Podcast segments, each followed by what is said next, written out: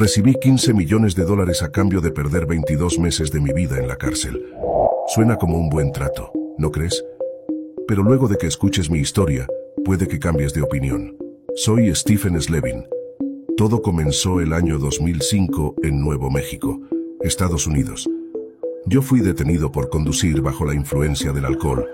Fui arrestado y se suponía que tendría un juicio para definir la multa que tendría que pagar y si el juez consideraba que debía pasar algunos días en la cárcel. Para mi sorpresa, fui llevado a una pequeña celda de confinamiento solitario.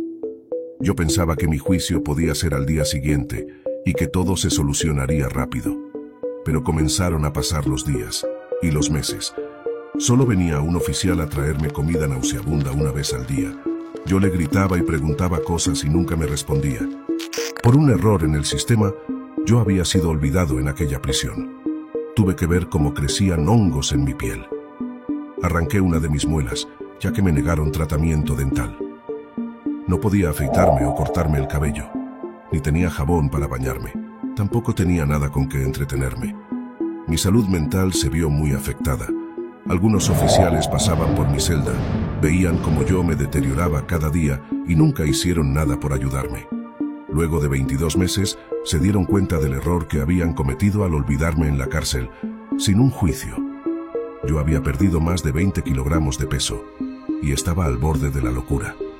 Una vez en libertad, con ayuda de abogados, pedí una indemnización de 22 millones de dólares por cada mes que estuve en la cárcel. Pero finalmente se llegó a un acuerdo por 15 millones, siendo una de las sumas más altas pagadas por un caso como el mío. Pensarás que todo iba a mejorar a partir de aquí y que yo disfrutaría del dinero, ¿no es así? Al salir de la cárcel, tuve que hacerme muchos exámenes médicos. Me detectaron un cáncer de pulmón que había avanzado bastante durante esos casi dos años que pasé en esa cárcel olvidado. Recibí la noticia de que me pagarían 15 millones de dólares casi al mismo tiempo que la noticia de que me quedaba poco tiempo de vida. Yo quedé con estrés postraumático luego de lo que me ocurrió y fallecí al poco tiempo. Mi caso ayudó a que se duplicaran los tratamientos médicos en los presos de Nuevo México. Ahora que ya conoces mi historia, te pregunto, ¿qué hubieses hecho en mi lugar?